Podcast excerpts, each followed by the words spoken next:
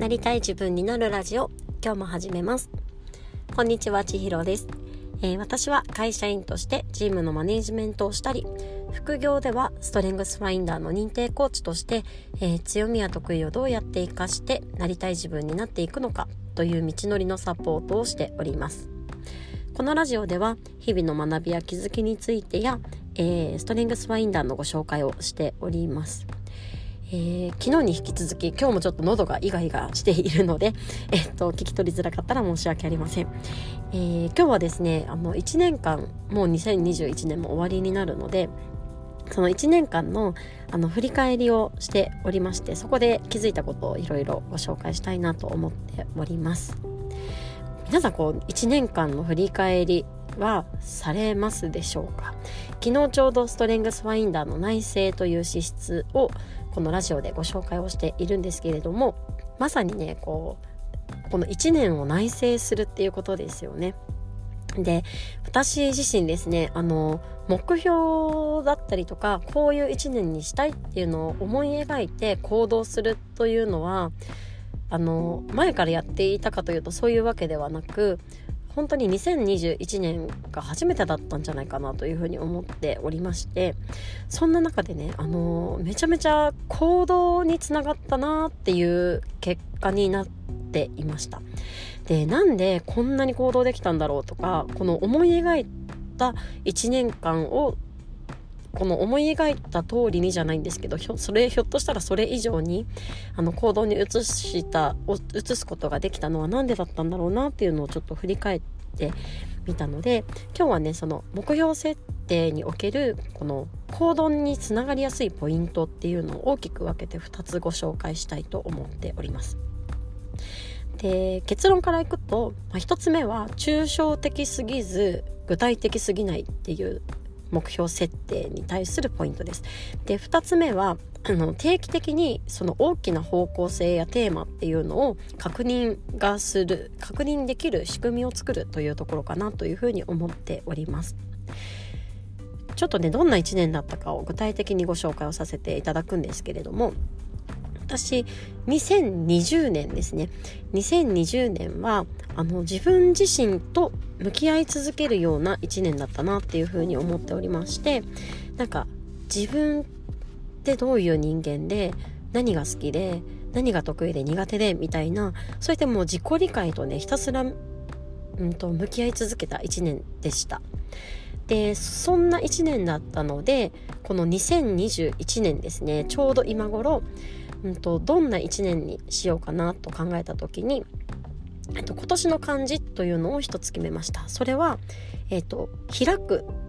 オープンという意味の漢字なんですけれども開くとか始まるとか開けるとか開花とかそんな意味合いがある感じですよね。でこういった大きなテーマで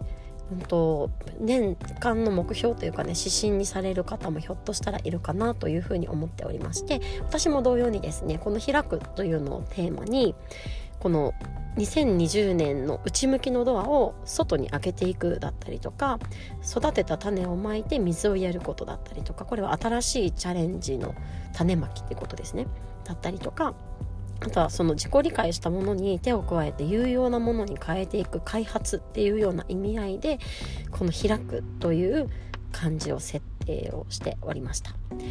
でですねこの行動につながったポイントというのがこの抽象的すぎないっていうのを先ほどご紹介したんですけれどもこのまさに年間今年の漢字だけで終わらなかったというのが一つポイントかなと思っておりましてどういうことかというと私はですねこの今年の漢字にプラスして具体的な行動指針というものを言語化しての手帳に書いていたんですよね。で具体的には相手の立場に立つということですね。あの2020年自分と向き合い続けたのでこう自分自分自分みたいな感じだったんですよね。なのでえっとその外側の人が何に困ってて何が嬉しくてどんなことに喜んでてっていうどこにニーズがあるんだろうっていうそうやって人と向き合うっていうのを一つであの行動指針にしていました。でもう一つは自分にできることを探すというえっと、指針なんですけれどもまあ、その自分のことはよく分かってきたからその自分が相手のためになることってどんなところにあるんだろうとか価値や意味ってどんなところに感じてもらえるんだろうっていうのを探したいというのがありました。でもう一つは外に向けた発信というところなんですけれども自分のことだけではなく相手に喜んでもらえるような発信をしていきたいという指針ですねこの3つを立てておりましたまさにですねこの行動指針っていう部分がこの抽象的なこう大テーマではなくかといっていついつまでに何を何回するみたいなこの具体的なものでもなくちょうどバランスのいい中間的なっていうんですかねあの軸になったかなというふうに思っておりましてこれをあの立てた結果としてですねなんか自分で自己理解のワークショップだったりとか黙々会みたいなものを主催したりだとか、まあ、なんかいろんな人と雑談の機会があったら、まあ、自分から手を挙げてうんと、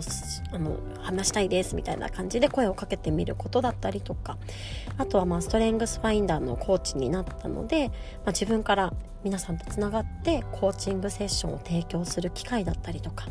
あとはまあストレングスファインダー関係の関係のセミナーとか勉強会なども行ってきたんですけれどもそんな形でねこの今年の振り返りをしておりましたらそういった皆さんとつながる機会を持てた回数っていうのが100回を超えていたんですね。これ本当に数えてみて自分でもびっくりしちゃったんですけれどもあこんなに自分がオープンに行動に移すことができたんだというところが、まあ、驚きとともにちょっとねあの自信も持てたというかあこんな風に積み上がっていたんだなっていうふうに実感することができましたし、まあ、改めてねこうやっていろんな方とつながりを持たせてもらえて本当にありがたい1年だったなというふうに感じております。で行動につながったポイントのもう一つはこの大きなテーマを定期的に確認するというところになります。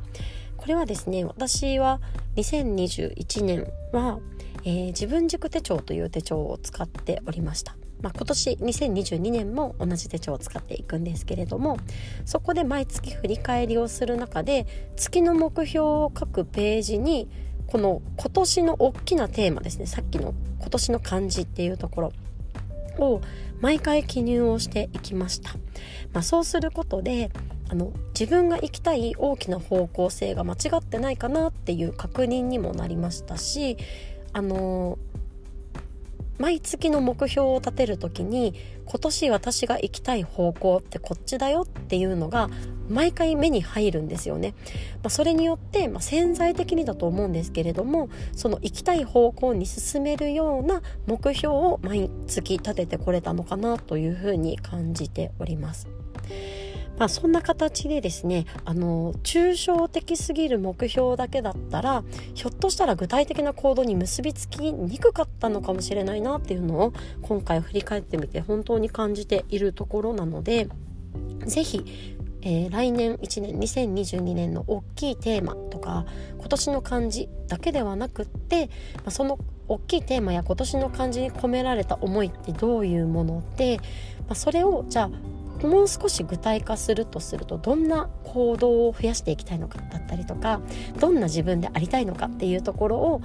こうちょっと行動指針のような形であの言語化しておくのがとってもおすすめかなと思いましたので今回ですね振り返ってみた内容で、えー、ラジオを録音してみました。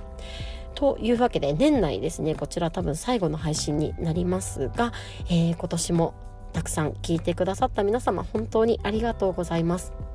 そして、えー、今日もですね、こちら最後まで聞いてくださって、いつもありがとうございます。また来年もこうしてね、ちょっとずつの、えー、スローペースの配信ではありますが、お付き合いいただけたら嬉しいです。というわけで、えー、今日も最後まで聞いてくださってありがとうございました。皆さん良いお年を。では、またね